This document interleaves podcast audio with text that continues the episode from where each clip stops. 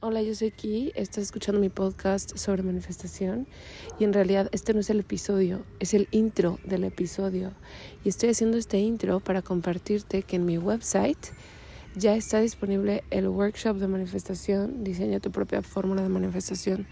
Este workshop lo di en vivo hace unos meses y les encantó, así neta les súper encantó y ahora está disponible en mi website para quienes lo quieran adquirir las grabaciones del evento, bueno, el evento online.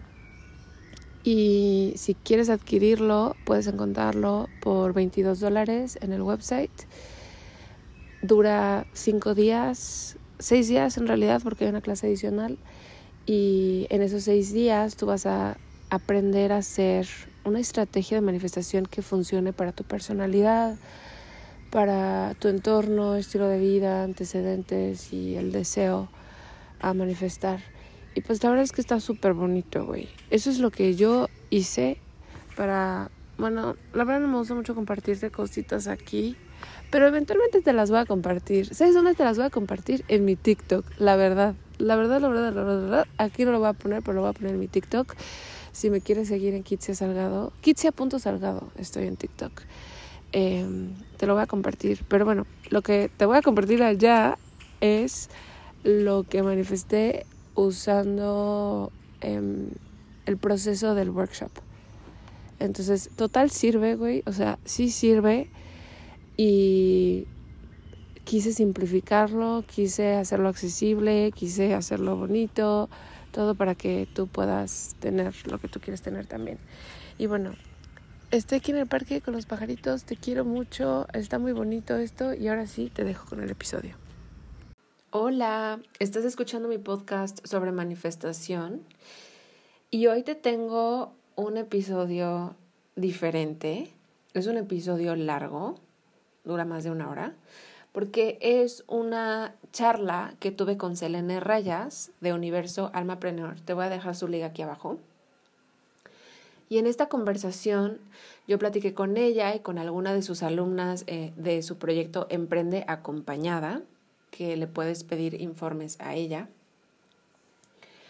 Y hablamos sobre manifestación somática y qué significa manifestar y cómo me inicié la manifestación y temas de manifestar salud, manifestar dinero. Estuvo súper bonito, yo me sentí muy cómoda, me sentí muy a gusto, como con mucho espacio de explayarme y compartir cómo pienso y, y pues mi idea de la vida y del mundo. Así que a mí me gustó mucho esta charla.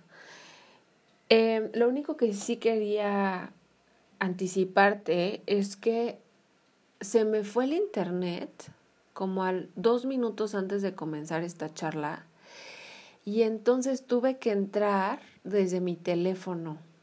¿Ves que luego Zoom te da la opción de entrar con el teléfono? Bueno, entré con el teléfono, pero el audio de repente es medio incómodo de escuchar. Entonces, sí te lo quería compartir antes de que entres al episodio, porque si estás oyendo esto con audífonos, puede que te moleste. A lo mejor sea preferible que lo escuches en la compu o en tu celular sin audífonos, pero bueno realmente no sé, porque yo ahorita no tengo mis audífonos, entonces no sé cómo se escucha con audífonos, pero creo que si los traes puestos, de repente sí se oye como mi micrófono se talla con la ropa. Y ese sonido sí puede ser muy molesto cuando uno trae audífonos. Eh, fuera de eso, creo que la cosa, o sea, la, conversación y las cosas que conversamos están, valen mucho la pena escuchar, están muy padres, me gustó mucho. Y así que bueno, te voy a dejar con el episodio. Muchas gracias a Selene, muchas gracias a las chicas que asistieron a esta llamada. Y de nuevo te comparto el Instagram de Selene, es Coach Selene Rayas. Y abajo voy a dejar la liga. Y este proyecto fue, o esta llamada fue parte de su proyecto Emprende Acompañada. Te dejo con el episodio. Bye.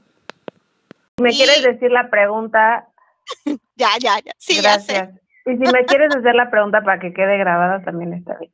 Sí, bueno, bienvenidos a todos. Quiero dar la bienvenida aquí que nos está acompañando. Ella es coach de manifestación somática y que lo primerito que queremos saber es que nos cuente un poco de ellas. Y sí, la pregunta más esperada es cómo llegó a dedicarse a ser especialista en manifestación. Entonces, bienvenida aquí. Eh, si quieres presentarte y contarnos tu historia, gracias. Pues yo soy Kitsia, este, me pueden decir Ki, siento raro cuando me dicen Kitsia porque creo que solo mi papá me dice Kitsia y ya ni mi papá, o sea, mi papá también es de que, hola Ki, em, pero me pueden decir como ustedes prefieran y yo soy coach de manifestación. Mi método se llama manifestación somática porque incluye el cuerpo y podemos hablar también un poquito de eso.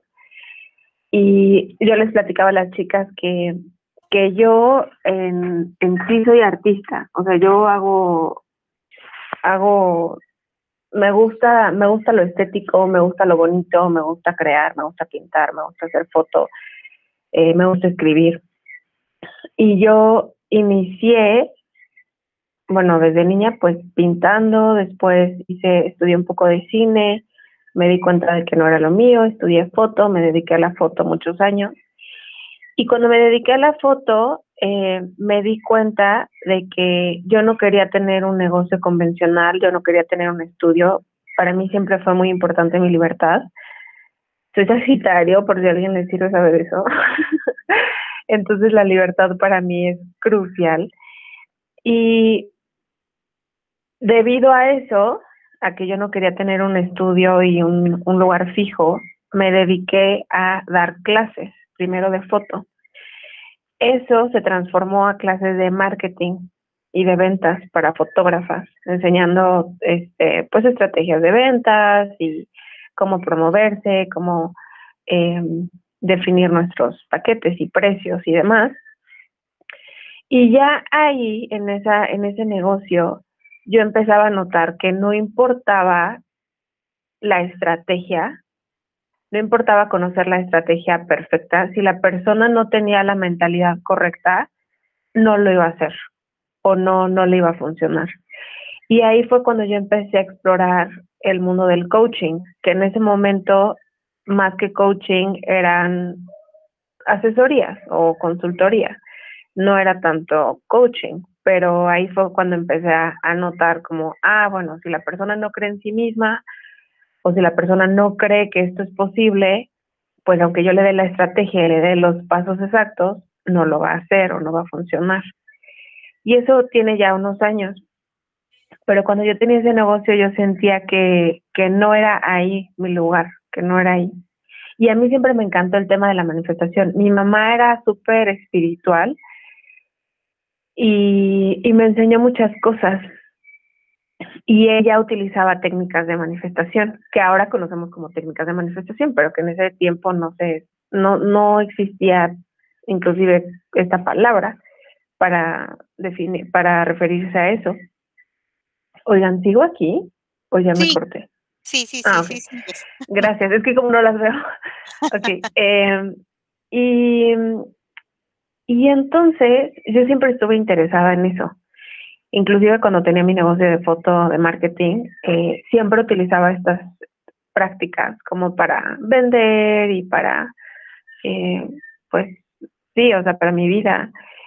Y, y entonces cuando solté el negocio de foto, yo en el fondo sabía que yo quería hablar sobre manifestación, pero me daba un buen de pena, me daba un buen de pena porque yo decía, ay no, es que este tema, o sea, es súper, sabes, como volátil y no, no hay fundamentos y no, qué oso, o sea, me daba un buen de pena. Pero dije, no, la neta es que sí lo voy a hacer. Y entonces lo, lo empecé a explorar. Y, y pues al principio me ocultaba mucho y me daba un buen de pena y, y no, no, no quería ser visible.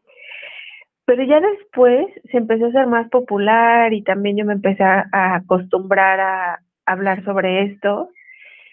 y incluso ahora puedo decir que todavía siento raro, o sea, cuando la gente me conoce en persona y no sabe de qué es mi proyecto y luego me siguen en el Instagram, me da buena pena, porque todavía tengo un poco de prejuicio, a pesar de que es una parte de mí súper importante y grande y me encanta.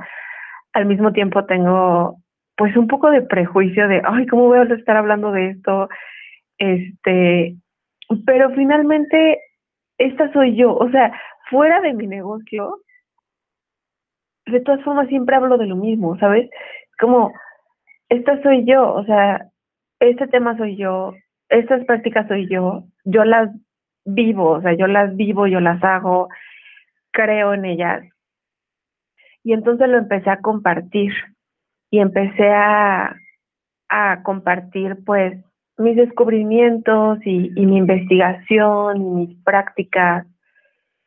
Y pues ahora ya me dedico a eso, o sea, ahora ya, eh, este año no, no fue mi prioridad el coaching, pero el año pasado hice muchísimo coaching, ahorita ya estoy inclinándome más a, a tener mi membresía, que es este espacio en, en el que están pues todos los recursos que yo he creado eh, para ayudarles en cada parte del proceso. Y pues ahora me dedico a esto. Y y pues sí, no sé si ahí pausarle y tú tienes alguna pregunta. Sí, claro, que la verdad es que todas las que estamos aquí, eh, de alguna manera hemos pasado también esa parte del miedo de mostrarnos, el miedo de hablar de nuestros temas, así que te entendemos súper bien. Y la verdad es súper relevante que también lo cuentes tú, porque a veces las que vamos empezando o así pensaríamos de que no, es que cuando ya tienes, no sé, eh, ya te dedicas al 100, ya se te quitó ese miedo y todo, y no, a veces puedes seguir, ¿no? Está súper interesante. Y te cuento que también aquí en esta, en esta comunidad hay actrices, hay escritoras y un poquito de arte, entonces sí te van a entender. ¡Ay, qué bonito! sí.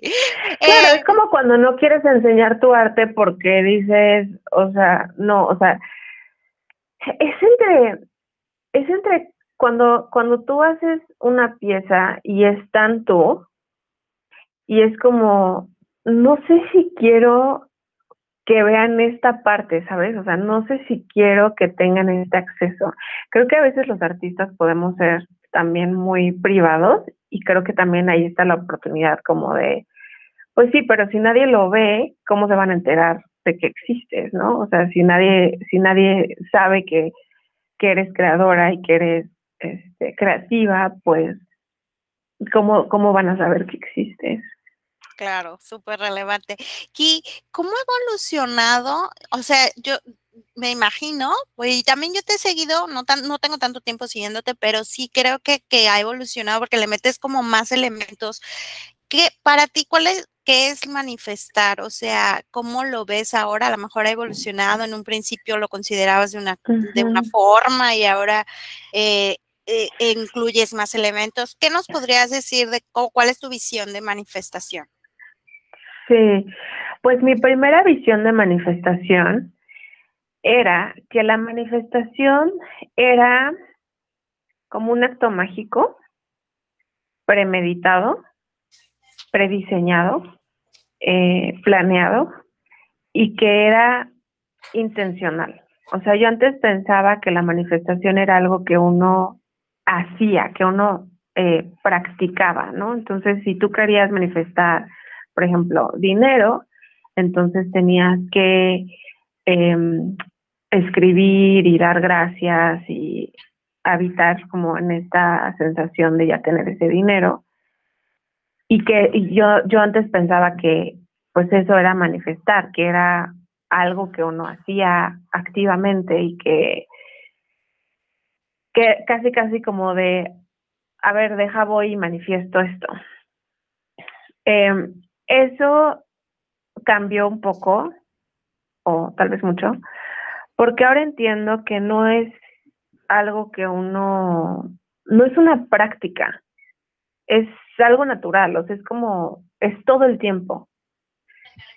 Entonces, mientras antes yo pensaba que uno se tenía que sentar y quizás visualizar y que eso era manifestar, ahora me doy cuenta que toda nuestra actividad mental está creando nuestra realidad. Entonces ahora no veo la manifestación como una actividad aislada, sino lo veo como parte de la existencia en este plano terrenal, que es yo practico emociones, yo, yo ensayo escenas mentales y eventualmente estas experiencias se reafirman en mi realidad y se, es como se solidifican, ¿no? O se cristalizan, así le dice Neville Goddard. Como, y Neville Goddard fue una persona, yo, yo, yo tengo mucho, eh, me gusta aprender de mucha gente, pero siempre tengo como, no les creo, no les creo del todo, siempre tengo un poquito de escepticismo. Y Neville Goddard fue un autor barbadense que hace unos 60 años eh, habló sobre manifestación. No, no sé, no tenía este nombre, pero era eso, básicamente. Y él, la, la ley que él sugería era la ley de asunción, que lo que asumes es. Este, y entonces, cuando, cuando me topé con esta, con esta perspectiva, me di cuenta de que, al menos bajo mi impresión, esto sí es verdad, o sea, uno ensaya escenas en su cabecita y al rato ya se cristalizaron en nuestra realidad espaciotemporal. Entonces ahora pienso que la manifestación es un es perpetua, o sea, es no no la puedes detener, no la puedes, lo único que puedes hacer es dirigirla, o sea, es dirigir como o, decidir hacia dónde quieres que tu vida camine y, y tener ese control. Pero realmente todas las personas estamos constantemente manifestando nuestras experiencias de vida y lo hacemos de manera inconsciente. En algún momento yo tenía en mi descripción de mi Instagram manifestación consciente, porque todo el tiempo estamos manifestando inconscientemente, pero la idea es cómo podemos adquirir conciencia de las cosas que estamos manifestando. Eh, no sé si eso responde a tu pregunta. Sí, sí, sí, súper interesante. Y, y, creo que allá vamos, me mandaron una pregunta que tenía una chica y bueno, yo también la tengo. Sé que tú lo manejas también como qué papel juegan las emociones en todo esto, ¿no? Este, porque pues también estamos sintiendo cómo, ayudan, no ayudan, eh, hay un montón de emociones cuando quieres manifestar algo. ¿Cómo, cómo funciona eso aquí? Sí, mira, como yo lo concibo, es que como seres humanos nosotros tenemos diferentes cuerpos. Tenemos un cuerpo físico, tenemos un cuerpo emocional, tenemos un cuerpo espiritual, tenemos un cuerpo eh, energético. Y si tú estudias filosofía oriental, probablemente aprendas que no nada más tenemos esos cuatro cuerpos o cinco cuerpos, tenemos como doce cuerpos. Cada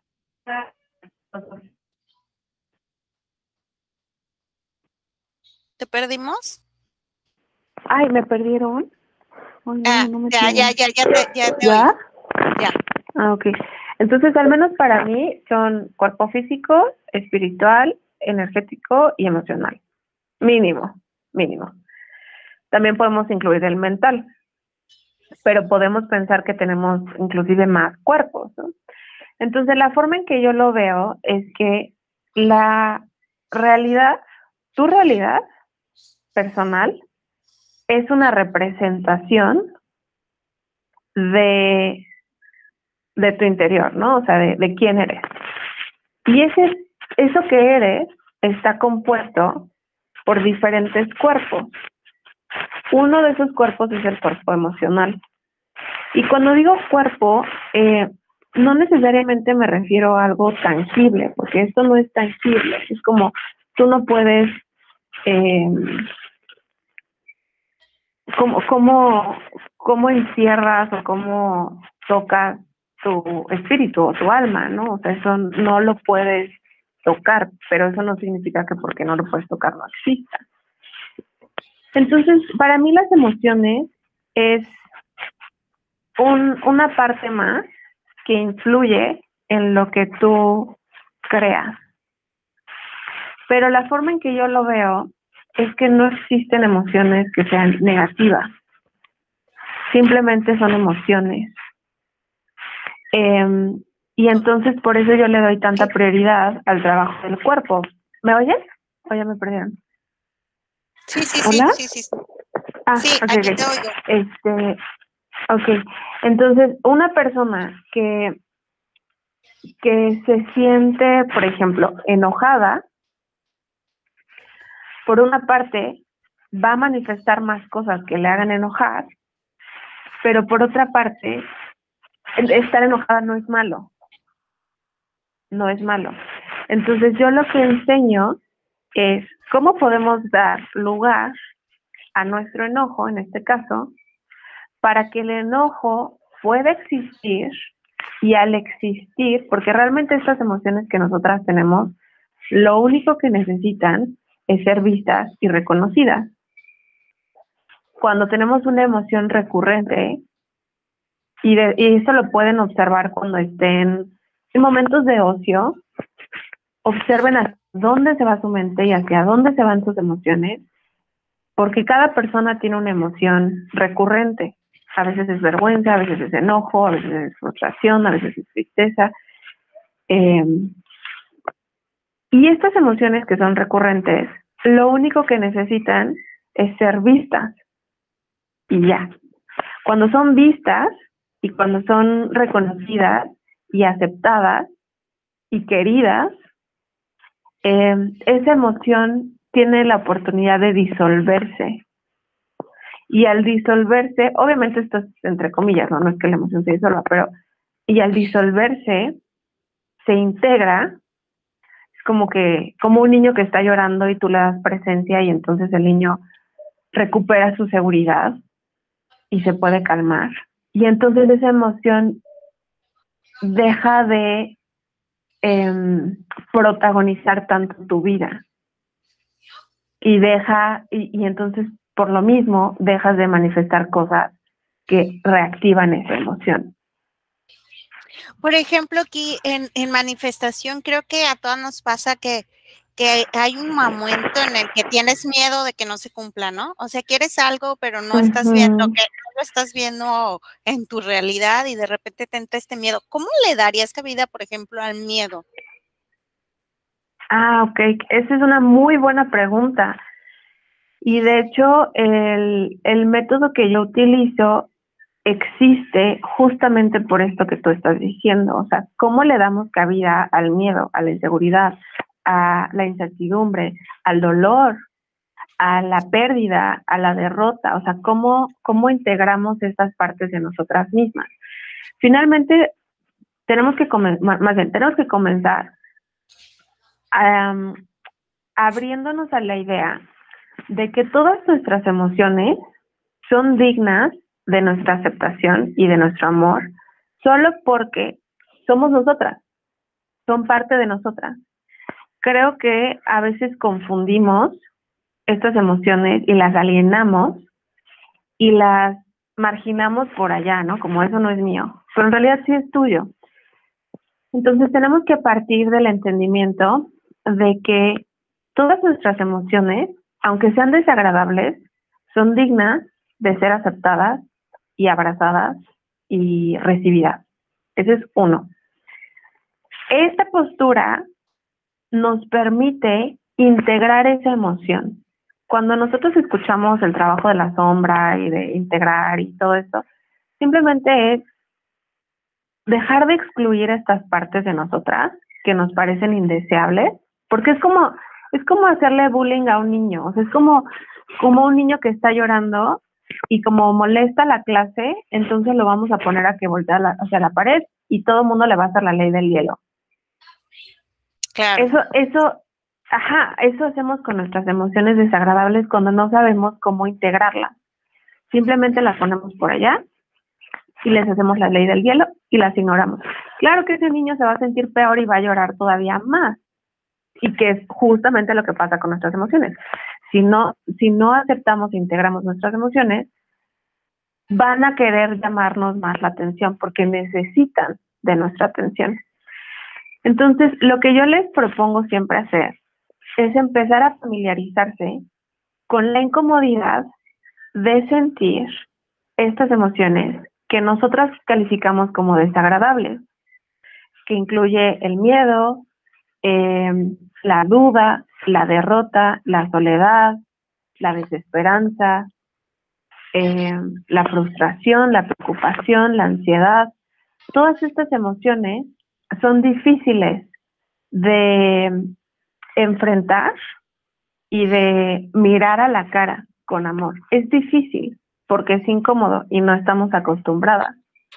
Sin embargo, si queremos nosotras tener una mejor relación con nosotras mismas y suavizar esta, esta intensidad emocional y estos temores, tenemos que aprender a coexistir con el miedo, a coexistir con la soledad.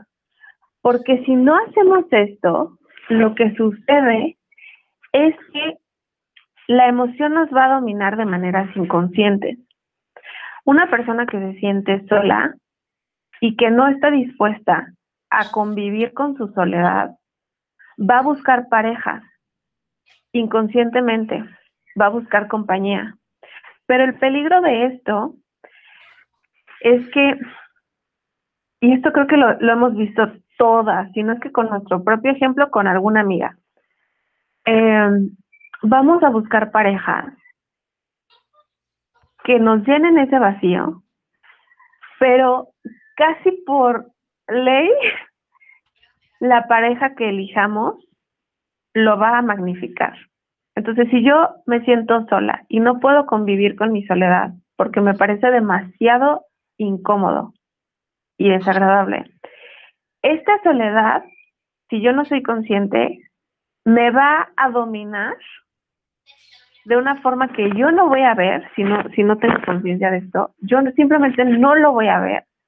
Lo único que voy a notar es que las parejas que elijo no me priorizan, no quieren, no me corresponden, no me, hacen, no me hacen sentir importante, no me hacen sentir escuchada, no me dan tiempo, no me dan atención.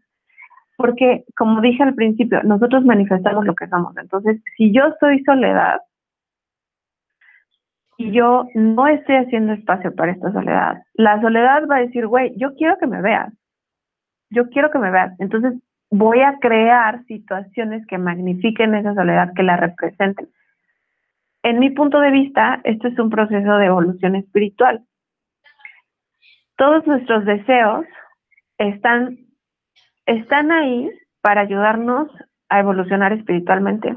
Entonces, en este ejemplo de la soledad, si yo tengo el deseo, si yo tengo el apego de, de andar con una persona en específico, eso solo me, solo me indica que hay un trabajo emocional que tengo que hacer, que tiene que ver con lo que esa persona me hace sentir. Si el güey no está disponible, si el güey me hace sentir sola, ah, ok, entonces yo estoy sola, yo me siento em, aislada o excluida o insuficiente.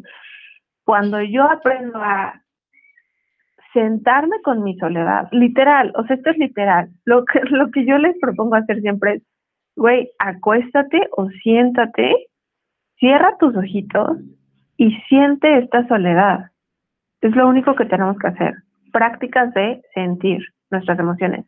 Si tienes miedo de que algo no se manifieste, siéntate, cierras tus ojitos y conoce cómo se siente ese miedo, conoce dónde está, conoce qué es lo que le da miedo. Aprende a coexistir con este miedo, porque cuando nosotros nos creamos una, una relación amorosa con estas emociones, esta emoción deja de dominarnos. No sé si eso responde a tu pregunta. Sí, sí, o sea, claro que me surgen como mil más. Yo voy a hacer dos preguntas más y luego voy a abrir micrófonos a ver si las chicas quieren preguntar. Pero eh, en esta parte aquí, por ejemplo, eh, tiene eso, e, esto que, que, estás diciendo tiene que ver, hay una pregunta que es súper interesante que me llegó de, de, una de las chicas y que no sé si tenga relación o no, pero, pero me suena que sí. es A ver, eh, porque algunas cosas se manifiestan más rápido que otras. ¿Tendrá que ver esto de, de, de, de darle cabida a las emociones de, o la emoción que está dominando, o porque unas cosas sí son más rápidas de manifestar que otras. Sí.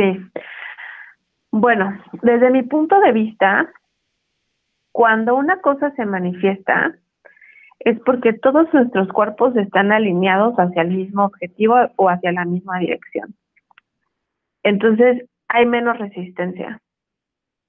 Eh, cuando una cosa no se manifiesta, puede ser porque es parte de tu, de tu desarrollo espiritual, pero también puede ser porque hay un conflicto entre, por ejemplo, tu mente racional y, y tu cuerpo físico, por ejemplo. Y para que les quede como, para que tengan como una referencia o un ejemplo, vamos a decir que la persona quiere manifestar, no sé, a ver, tú dime qué, qué, qué ejemplo ponemos. No sé, tal vez dinero se me hace lo más común. Va. Va, vamos a decir que la persona quiere manifestar dinero y que el monto que quiere manifestar es un monto que nunca ha recibido. Y vamos a decir que la persona quiere manifestar 100 mil pesos, pero su máximo que ha manifestado son 10 mil pesos pero racionalmente esta persona dice, no, o sea, yo sí quiero 100 mil pesos porque necesito pagar, no sé, el enganche de un coche. Este, entonces yo quiero manifestar 100 mil pesos. Mi mente racional puede aceptar esta idea, pero si mi cuerpo físico, cuando yo pienso en manifestar 100 mil pesos, se tensa, es una es una evidencia de que mi cuerpo físico no está alineado con este deseo. Entonces, hay muchas razones por las que unas cosas no se manifiestan rápido, pero puede ser que tienes creencias em, que van en contra del deseo. Por ejemplo, es peligroso tener eh, manifestar 100 mil varos. Se puede ser una creencia. O tienes en tu cuerpo físico, o sea, literal en tu cuerpo, el, el hábito de sentirte que vives en carencia. Porque esto es algo también súper interesante, que el cuerpo se hace adicto a ciertas emociones. Por eso yo trabajo mucho con el cuerpo, porque a veces necesitamos aliviar estas adicciones emocionales. Una persona que vive bajo carencia y que ha vivido bajo carencia mucho tiempo, sin darse cuenta, puede tener cierta adicción al rush de la carencia. Por ejemplo, hay gente que si no está en ceros, no siente motivación para trabajar. Que tiene que llegar a, a cero para decir, bueno, que ahora sí me tengo que poner la pila y ahora sí tengo que trabajar. Claro. Y se hace una adicción, se hace un, dime. De hecho, o sea, algo que he visto, bueno, cómo llegué a esta conclusión, pero que, por ejemplo también las personas que han vivido, por ejemplo, situaciones de drama, de violencia o de estrés, ¿no? Cuando sienten calma, entran en, o sea, les da miedo, o sea, estar tranquilos es como... Exactamente. Entonces, es como peligro, peligro, ¿no? Porque no es algo que estás acostumbrada, aunque, real, conscientemente lo quieran, o sea, y que suene muy como de cómo alguien no va a querer estar en paz, pero si no está acostumbrado, sí. no, o sea, sí. sí es por ahí, ¿verdad?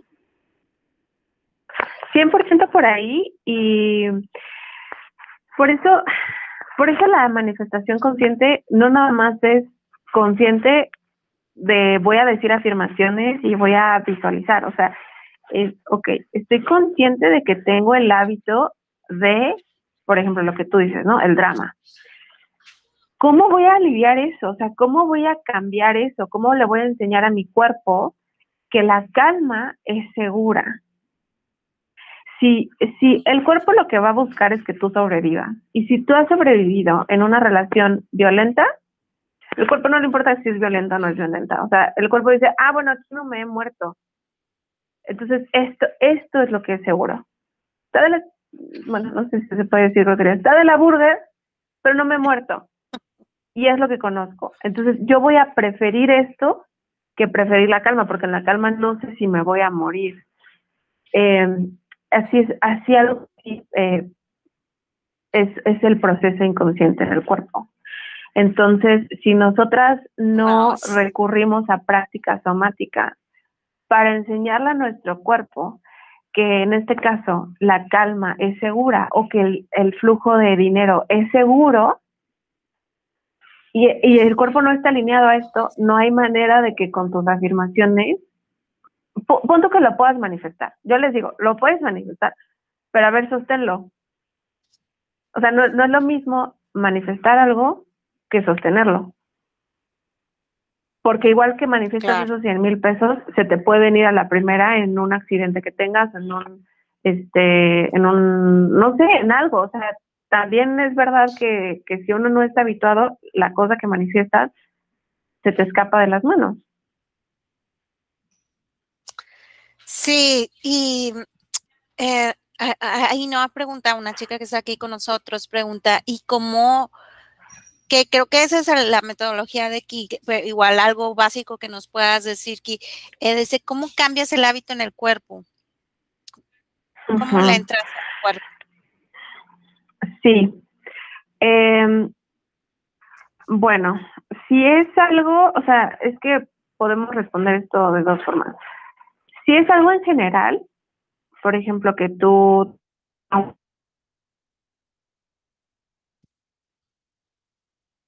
Te perdimos poquito. Eh, a ver. Mm, ¿Ya? Ya. A ver, déjame ver. Eh, la próxima semana va a salir un podcast eh, mío. Platico con una chica que se llama Patricia Aguirre. Y ahí hablamos trauma y embodiment y cómo sanar. Pero básicamente esto se puede responder de dos formas. Si tu vida es muy caótica, y vives bajo mucho estrés en general y lo único que quieres es empezar a hacer espacio para sentirte a salvo, entonces las prácticas que puedes hacer son prácticas somáticas en general. Las prácticas somáticas, la que yo siempre recomiendo, y también tengo un blog post, que no, luego no sé si este blog post está demasiado avanzado, igual y léanlo y me, y me dan su feedback para saber si tengo que crear más recursos que les apoyen Em, pero yo recomiendo dos, dos prácticas para comenzar. La primera se llama orientación y la segunda en inglés se llama resourcing. No tiene, no, no conozco el nombre en español. Orientación simplemente es mirar tu entorno, mirar en dónde están las paredes de tu espacio, dónde está el techo, dónde está el piso, dónde están tus pies, dónde están tus manos, esa es la primera, la primera práctica somática. Y eso te ayuda a cultivar la sensación de estar a salvo. Eh, y bueno, hay más información en este artículo que si quieres al final les paso la liga. La otra práctica que yo les sí, la otra práctica que yo les sugiero cuando lo único que quieren es empezar a cultivar esta sensación de estar a salvo se llama resourcing. Y el resourcing básicamente es conectar con un recurso, entre comillas, así se llama, un recurso. El recurso es algo que te hace sentir bien. Puedes encontrar recursos en tu entorno y si quieren hacer este ejercicio ahorita lo podemos hacer juntas. Simplemente van a mirar, sí, van a mirar su entorno, van a mirar todo lo que hay hasta que ven con un objeto que quiera ser mirado o que ustedes quieran mirar. Y cuando estén ahí me dicen.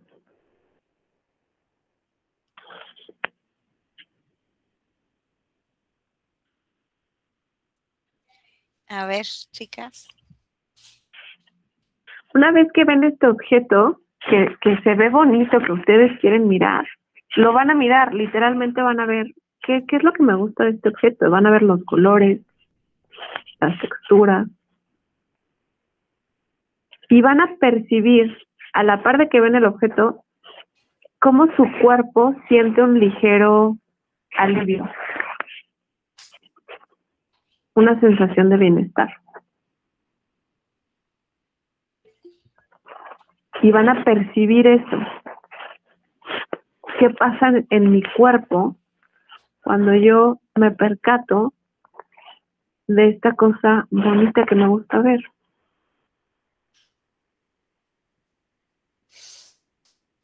Sí, se relaja, ¿no? El cuerpo. Nosotras queremos, y ya ese es el ejercicio, lo, que nosotras hacemos estas prácticas para que nuestro cuerpo practique esta sensación. Porque eventualmente es lo que se cristaliza en nuestra realidad, las, las cosas que sentimos y que somos. Entonces queremos practicar esta sensación de alivio para que empiece a entrar en nuestra vida. Esto es en general. estas dos prácticas pueden sacarlas de situaciones muy cañonas si son constantes. Suenan como muy eh, sencillas, pero no es que si hacen esto diario, en seis meses su vida va a ser otra. Y la, la otra forma de responder esta pregunta sería si es un tema en específico lo que quieres trabajar. Y si es un tema en específico, entonces yo comenzaría el proceso primero decidiendo como qué quiero. Después de decidir qué quiero, necesito percibir en mi cuerpo si hay tensión, si hay contracción, hay miedito. También quiero preguntarme de qué manera suelo boicotear mi éxito en este tema para que yo sepa cuáles son las formas en que yo me protejo del cambio. También quiero saber de qué manera, em, si hay alguna acción que yo deba tomar que pueda acercarme a esta meta. Por ejemplo, si yo me doy cuenta de que estoy gastando mucho y yo digo, bueno, quiero dinero, porque no me alcanza. Ok, quiero dinero. Dos, ¿cómo suelo cuáles son mis patrones limitantes, ¿no? O sea, ¿qué suelo hacer? No, pues gasto mucho y me espero a no tener nada para motivarme y trabajar. ¿Qué preferiría hacer? No, pues tener un presupuesto y, y no esperarme a que ya no tenga dinero para trabajar. Ya tengo claro esto. Yo lo que voy a hacer es llevar a cabo mis acciones que quiero llevar a cabo a la par de que le mando a mi cuerpo la sensación de estar a salvo. Entonces, por ejemplo, si yo sé que gasto mucho y que ya no quiero gastar tanto, por naturaleza yo voy a querer gastar mucho. Yo voy a encontrar situaciones en las que yo pueda gastar.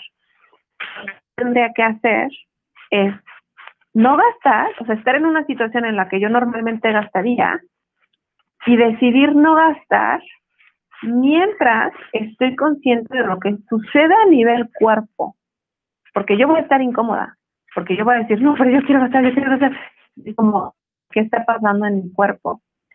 Y mientras yo noto qué está pasando en mi cuerpo, yo voy a hacer un ejercicio que me traiga safety, que me traiga la sensación de estar a salvo.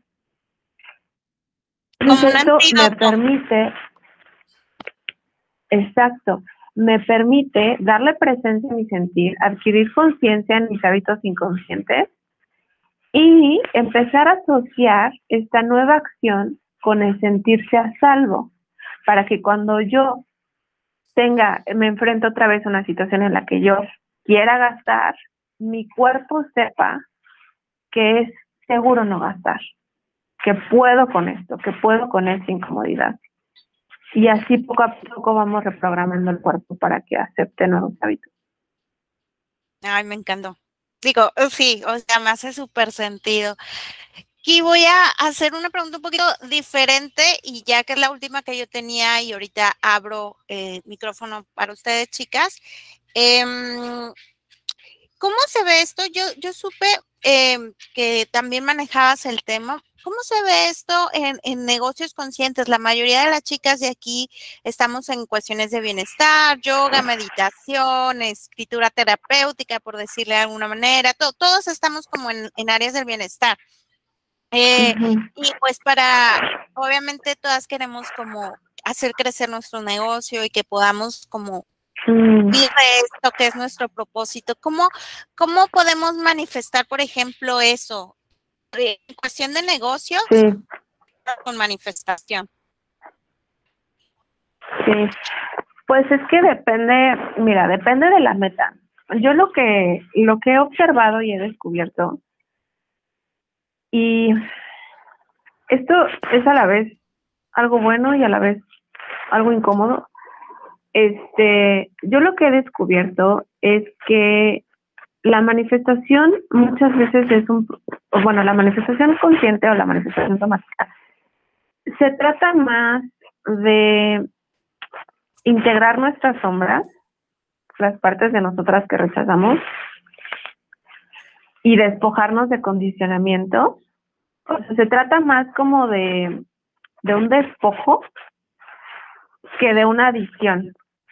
Antes yo veía la manifestación como que es que para llegar allá yo tengo que agregar nuevas creencias, yo tengo que eh, agregar este como nuevas emociones, ¿no? Yo tengo que agregarme. Pero ahora lo que yo creo es que en realidad me estoy eh, despojando de capas, porque mis deseos que corresponden a mi evolución personal, eh, de alguna manera es como que no le tengo que avisar al universo, o sea, es en esta etapa, a lo mejor en un momento cambie, pero en esta etapa es como, pues obviamente el universo ya sabe qué quiero, ¿no? O sea, no es como que yo le tenga que avisar. Mi camino está trazado de una forma que tiene sentido para mi evolución. Entonces, eh, yo lo que veo ahora es que cuando nosotras identificamos un problema,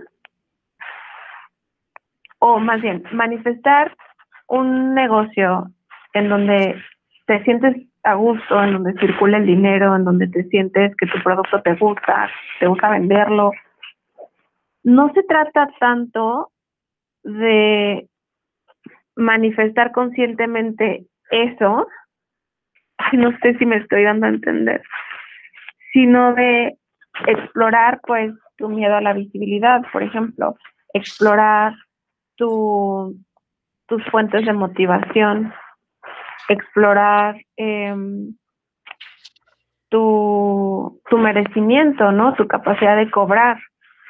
Em, y siento que si, si ustedes identifican que tienen un patrón, les gustaría cambiar, más bien hagan el trabajo de, de sanar la herida emocional, porque el éxito viene como consecuencia. O sea, es natural que si ustedes trabajan su temor a la visibilidad, lo natural es que adquieran más visibilidad. En cambio, si lo hacemos al revés, si nosotros decimos, este, digo, si, si lo hacen de una forma consciente no importa, está bien, pero si lo hacen inconscientemente, vamos a decir que las personas que, que quieren, que no saben que esto existe y que solo quieren manifestar, no sé, cinco mil seguidores. Si esas personas que quieren manifestar cinco mil seguidores no se dan cuenta que a lo mejor ese deseo está asociado con una sensación de insuficiencia, porque yo tengo que tener cinco mil seguidores para sentirme valiosa, pues sí, pueden manifestar los 5.000 seguidores, pero se, igual se van a sentir insuficientes, igual van a estar manifestando experiencias que les recalquen y magnifiquen esa sensación. Entonces, quizás yo lo que sugeriría es observen si hay algo que les estorbe, o sea, como algo que sepan que tienen que sanar, porque uno siempre sabe, observen si hay algo, este, como, no sé, me cuesta trabajo vender. Ah, bueno, en lugar de ponerte a la meta de vender mucho, pues integra esa, esas emociones de eh, insuficiencia, de, de falta de merecimiento, de cómo voy a yo cobrar, este, quién soy yo para cobrar, y las ventas van a venir como una consecuencia.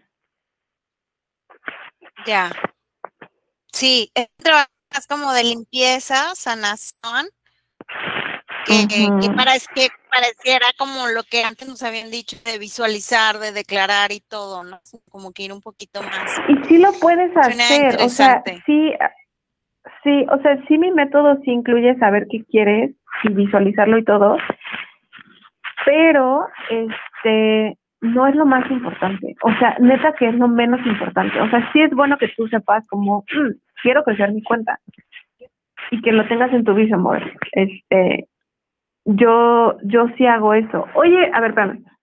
Pinto, no. Ay, es que Pinto, no, Pinto. A ver, espérame tantito. Es que recién sembré un huerto y el perro va. No, digo el gato. Pinto, no hagas eso. No, Pinto, no.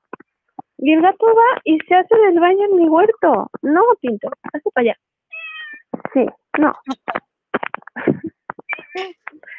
Este, pues eso, no sé si eso responde a tu pregunta. Sí, este, voy a, ya ahorita abrir uh, micrófono. Chicas, como se sientan más cómodas, ya sea que yo haga las preguntas o ustedes si quieren hacerlas de viva voz. Eh, Ruth, tú tenías algo, si quieres, creo que tú no puedes hablar, pero también eh, agarrar micrófono, pero este, creo que ejemplos concretos puede servir más como qué te gustaría manifestar, porque también en negocio creo que hay muchas cosas, ¿no? O sea, uno puede ser eh, claro. venta, la visibilidad, o mantener un flujo, ¿no? Porque de eh, dinero, porque a veces a lo mejor puede ser que si tengas un pico o no tengas nada, o es curioso, yo hasta una, una chica eh, me decía, es que a mí nadie me da testimonios y se me hizo así también como que interesante porque, bueno, gracias a mí, pero, pero también decías esta parte de no conectar con la gente, o sea, es como ver exactamente qué, qué, qué, qué cosa sería, así que, eh, Ruth, déjame el ejemplo ahí, se lo preguntamos aquí, pero tú qué, qué, has visto en, en, por ejemplo, mm, y yo que eso tendría que ver con todo y tú lo manejas mucho, la parte de sostener, o sea, para ti, ¿qué es lo, lo, ya sea, yo creo que casi cualquier deseo que manifiestas, ¿no? Eh, eh, en que, ¿cuál es como el núcleo de sostener la acción que ya has creado?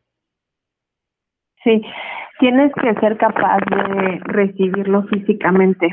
O sea, tienes que ser capaz de tolerar lo que implica ese deseo. Eh, ¿Te acuerdas lo que decías de las personas que nos hacemos adictas al drama y entonces ya asociamos que el drama pues es mi modo de vida y si no estoy en una situación que sea dramática, pues me siento insegura, ¿no? Y me siento en peligro en realidad.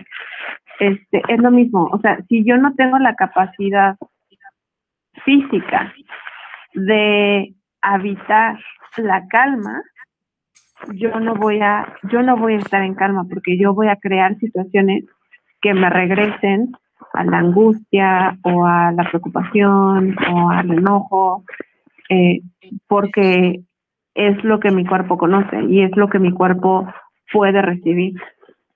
Entonces, en el tema de sostener los, las manifestaciones o nuestros deseos, tiene que haber una capacidad, y cuando hablo de capacidad, a lo que me refiero es tolerancia. Tiene que haber una tolerancia fisiológica a, ay no, y ahora Pinto está rayando mi yoga mat. Este, tiene que haber una tolerancia a, a, a habitar en este deseo y a coexistir con este deseo.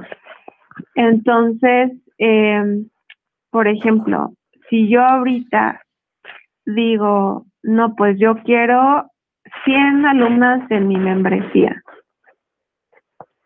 Y yo en el fondo sé que para que yo tenga 100 alumnas, pues necesito ver bien qué onda con los pagos o ver bien qué onda con la plataforma. O sea, tengo un miedito, ¿no? Si llegan 100 alumnas ahorita, no tengo la capacidad de recibir entonces, eh, a eso me refiero con que algo sea sostenible. O sea, yo tengo que estar emocionalmente capaz de recibir esto.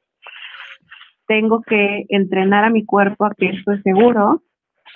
Y además, por supuesto, también tengo que practicar en el plano físico cosas que me permitan sostener esto. Porque también siento que en la manifestación hay, hay como este discurso de que es algo mágico. Y sí es algo mágico, porque es, o sea, literal es súper mágico que puedas pensar algo y después se manifiesta. Pero hay esta idea de que no deberías de tener que tomar acción, ¿no? O sea, que tu acción es tu vision board y ya. Y yo creo que esa es una respuesta eh, de trauma. O sea, yo creo que el miedo a la acción en realidad es una expresión de un, de un, de una respuesta de supervivencia. También creo que es importante que nosotras aceptemos y abracemos el hecho de que vivimos en, en este plano terrenal y que hay cosas que vamos a hacer, porque literalmente es hacer cosas, hacer personas, ser humano. Entonces yo creo que tiene que ver con esos elementos. Sí, me encanta, me encanta aquí. Chicas, em, ¿quieren hacer alguna pregunta? Ya por acá me... Eh, dale, Flor. Sí. ¿Me escuchan ahí? Sí. Hola. Hola, mucho gusto. Súper interesante lo que estás contando y yo como profesora de meditación voy haciendo como camino, como rutas alternas con la meditación porque tiene mucho que ver con, con lo que se hace en el proceso al meditar de... Eh, es, yo veo la meditación como una limpieza, ¿no? Como una limpieza que haces de tu mente, pero principalmente de la parte inconsciente, que es la que nos domina, ¿no? Pero mi pregunta era, eh, eh, eh, ¿qué hay, por ejemplo, que es algo como que yo estoy explorando ahora con, con la aceptación? O sea, en mi proceso ha habido mucho lo que tú dices, de querer, de desear, de afirmar, de hacer, hacer, hacer, hacer, hacer. Y, y últimamente me ha pasado que he como aceptado y he dicho, bueno, em, si, si, tiene que llegar, va a llegar, ¿no? O sea, no como un sentarme en la, en la hamaca, ¿no? Y ya no voy a hacer nada, ¿no? Pero sí como, como relajarme un poquito y decir, bueno, acepto, acepto también lo, lo, que venga, ¿no? ¿no? No estoy todo el tiempo como en una lucha perpetua y desgastante. Eh, y, y, no sé si esto es como una forma de esta aceptación, de decir lo que venga, eh, eh, acepto lo que venga, tal vez no es el momento, tal vez va a llegar después, tal vez va a llegar de otra forma. no sé si sea una forma de evadir, o sea, no sé si sea esa sería mi pregunta. No sé si estoy siendo... Claro. Sí, de hecho me identifico, este, eh, yo estoy en una situación un poquito diferente, pero me identifico con lo que estás diciendo. Porque, y quizás no sé si quieras explorar esta otra forma de mirarlo.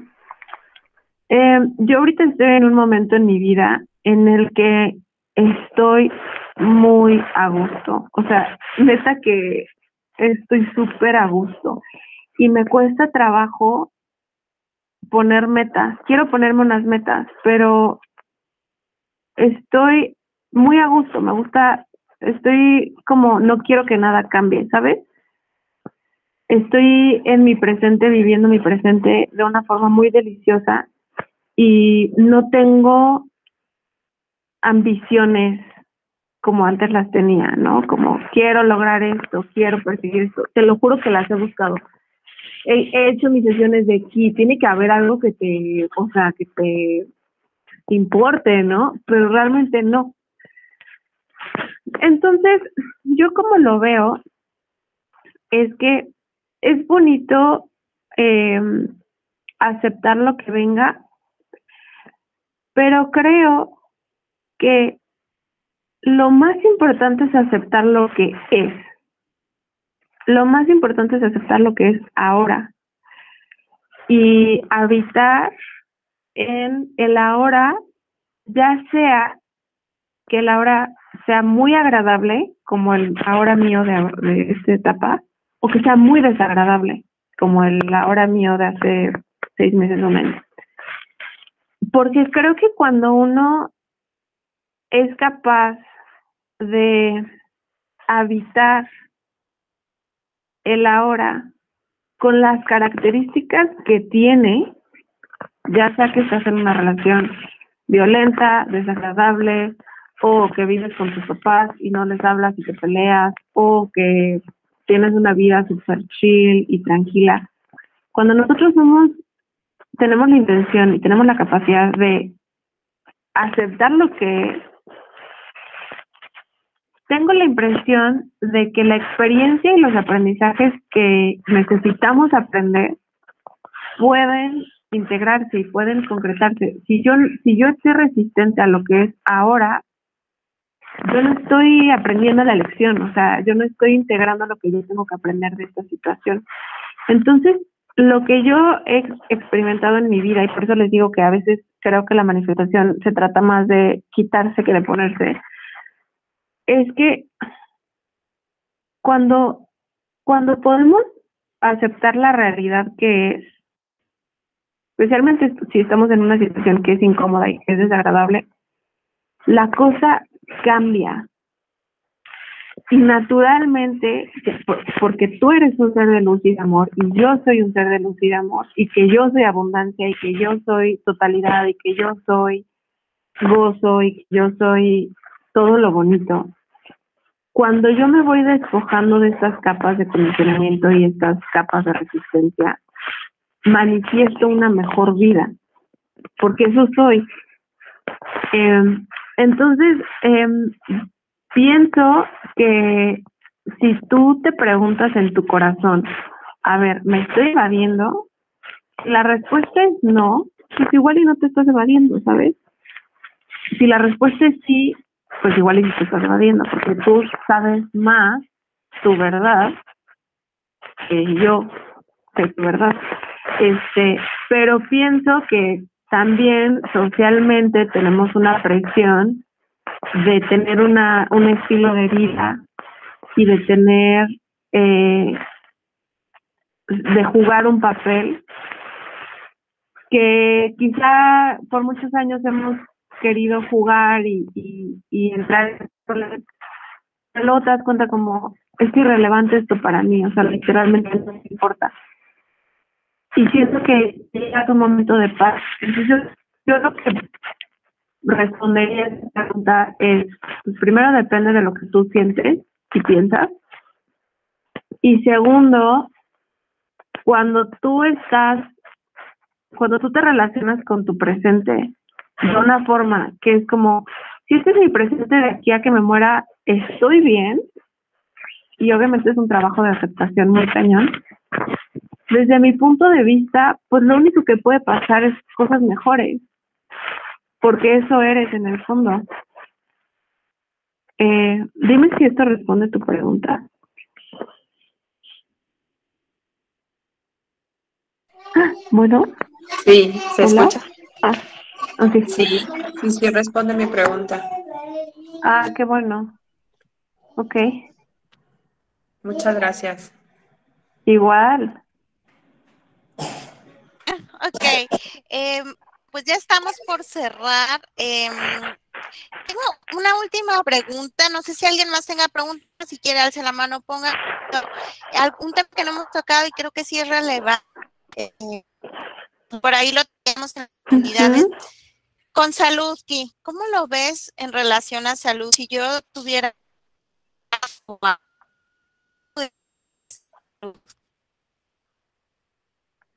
Ay, te cortaste poquito. Si me pudieras repetir la pregunta.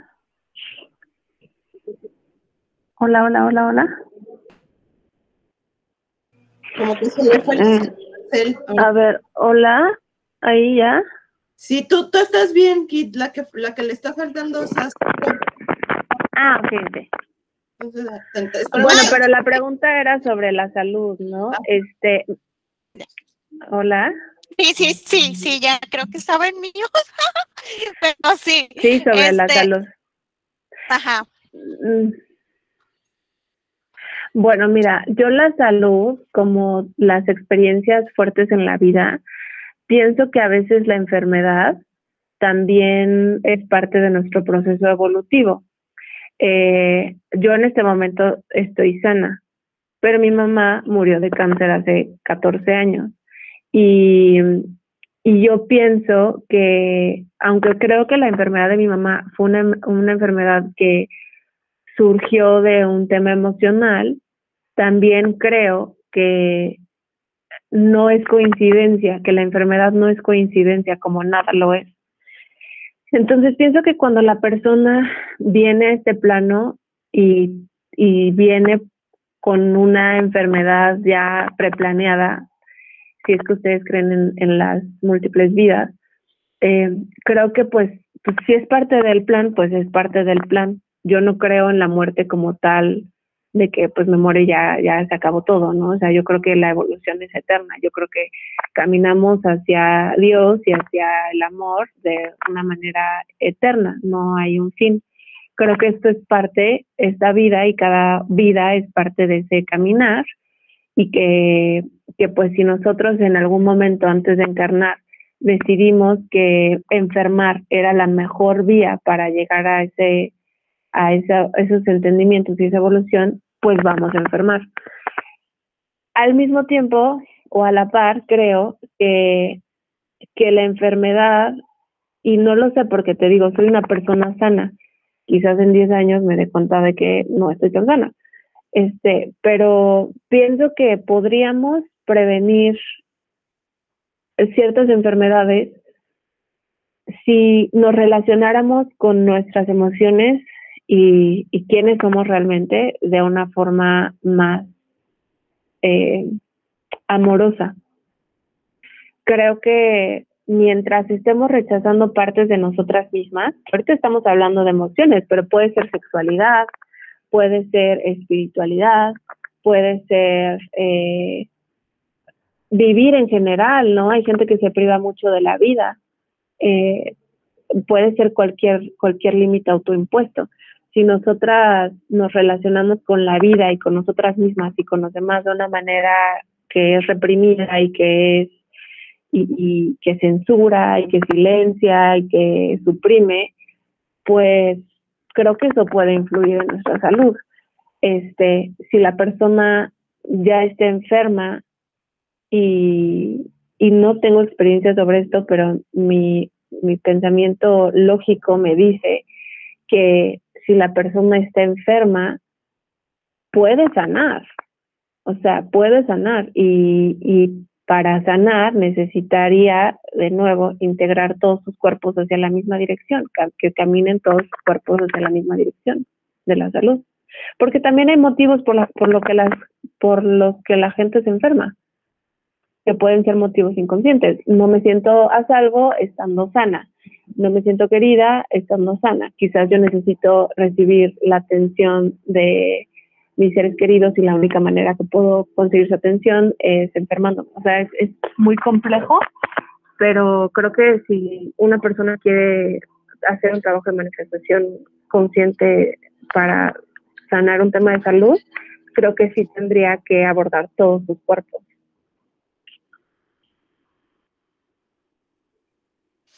Sí, sí, sí, sí. Muy bien, pues yo, yo sé que por acá nos lanzaron una pregunta mucho más profunda de todo esto que tiene que ver con, con, con enfermedad, pero ya estamos llegando al fin, fin nos fuimos minutitos, igual que llega el momento en el que eh, pues ya puedes eh, decirnos en dónde te pueden seguir, ver más sobre esto, eh, y lo que traías por ahí. Sí, este, si quieres digo todo esto y si quieres hacer la pregunta este, que te mandaron, está bien. Eh, bueno, yo estoy en Instagram, mi nombre es Kitia, pero si quieres digo los, las ligas y ahorita me hace la pregunta. Este, mi nombre es Kitia Salgado, estoy en Instagram, también tengo un website, kitiasalgado.com. Eh, tengo un podcast que se llama Podcast sobre Manifestación. Está en Spotify. Em, y tengo la membresía. La membresía es un espacio mensual, de suscripción mensual, en la que están todos mis cursos. Y decidí hacer esto porque es más fácil para mí que cuando una persona llega, en lugar de que me compre un curso y luego yo decir, ah, oye, pero te falta, o sea, te serviría este otro, ten este otro, para mí es más fácil como que solamente dirigirlas al recurso que necesitan en ese momento. Entonces, en la membresía están todos mis cursos, hay clases quincenales y hay reuniones mensuales. Y para tu comunidad eh, les voy a ofrecer el primer mes la inscripción con un 50% de descuento eh, para que pues chequen si les gusta, si les ayuda, si les contribuye en su proceso evolutivo. Y pues si quieren, si quieren la liga, pues la mando a ti, ya que no tengo acceso a la reunión, te la puedo mandar a ti Em, y ya tú se las compartes a las chicas de tu comunidad. Sí, ya aquí les estoy mandando por el chat el, tu link de Instagram y para hacer válido a lo mejor esta, este, esta promo que nos manda, no sé si es un código o cómo le harían. Es una liga, de hecho si se quieren meter, es que todavía no tengo internet, pero si se quieren meter a mi website, y ver la liga de la membresía, es kitsalgado.com diagonal membresía. Y si ustedes quieren probar la membresía con, con 50% de descuento, que te pidan la liga de pago con descuento y ya tú se las mandas o, o la ponemos por aquí. Ok, sí, claro. Que primero chequen si esto es algo que les gustaría y ya después les pasamos la liga. Perfecto. Pues sí, ahí ya les estoy dejando el directo de de su Instagram, donde pueden ver muchísimas más publicaciones. Y ahí está también en su bio eh, la página para más rápido, pero como quiera ahí por los chats, yo sí, voy a mandar la liga. Sí, sí, sí. Y pues mira, te voy a decir la pregunta que estaba, yo la veo profunda, pero si tú quieres a lo mejor decir algo de esto, no sé si exactamente es tu tema, eh, pero bueno, la Erika nos, Erika pregunta, que con esto último que estábamos hablando, que si aunque alguien está destinado, entre comillas, o haya elegido como medio de aprendizaje una enfermedad, podría cambiar ese destino si logra el aprendizaje antes de otra manera. En mi opinión personal, obviamente yo no soy Dios, este, yo pienso que sí. O sea, yo pienso que sí, porque eh, finalmente venimos a esta experiencia con libre albedrío. Y aunque eso es cuestionable también, ¿no? O sea, que tanto queremos lo que queremos, que tanto decidimos lo que decidimos. Creo que hay mucho espacio para la para el cuestionamiento y la curiosidad, pero yo sí creo que hay un un un poder personal que uno tiene para para decidir qué rumbo va a tomar. Entonces, si la lección puede ser aprendida de otra manera y si la persona adquiere conciencia de esto, yo en lo personal creo que sí se puede, pero la verdad es que no tengo la certeza y, no lo sé. Hay personas que tienen recuerdos de, sus otras vidas y de sus acuerdos que hicieron antes de nacer. En internet hay, hay bastantes videos. De hecho, hay una persona que se llama, ay, me gustaría tener internet para recordar su nombre se llama Jocelyn, no sé si ustedes la ubican. Es una, es una señora de, creo que de Guadalajara, que habla sobre, sobre la, la vida después de la muerte y antes de la vida. Y está muy interesante lo que ella dice. Y yo creo que sí, o sea, no lo sé, pero yo creo que sí. Yo creo que uno puede, uno puede aprender de muchas formas y uno conoce sus propias pruebas. Em, uno sabe cuáles son sus pruebas, al menos yo pienso eso. No sé, ¿ustedes qué opinan? Sí, está interesante y da para, wow, muchísimas cosas. Eh, y pues yo con a ir eh, cerrando. Eh, una de las chicas vive en Veracruz, por tu lado creemos que es Veracruz. ¿De dónde, ¿Desde dónde nos, nos Ay, te, no, te, no te alcancé a escuchar bien. Que, que ya te pregunté desde qué parte te conectas y si estás aquí. Sé que estás en México y en Veracruz. Es que creo que hay alguien que también es de Veracruz por acá. Ay, qué padre. Bueno, yo estoy cerca de Jalapa. Estoy muy cerca de Jalapa. No sé dónde está la persona que vive en Veracruz. Eh, este, ah. eres de, ¿estás cerca de, estás por Coatepec? Ay, sí, ¿tú también? No manches, acabo, yo estuve viviendo en Jico hasta hace dos, dos semanas. ¿Cómo crees? ¿En serio? ¿Y ahora dónde vives? En Campeche. ¡Ah! Súper lejos. Sí, sí, tantito. Ay, qué chido. Pues Jico está bien bonito. Jico está hermoso. ¿Y vivías en el centro o dónde vivías? Muy cerca del en el Ay, qué bonito. Sí, qué bonito. amigos ahí en Coatepec, mucho, mucho. Sí, mi papá vive en Coatepec, precisamente. Ay, qué chido. Bueno, pues cuando vengas ahí me, me eches un grito. Sí, claro.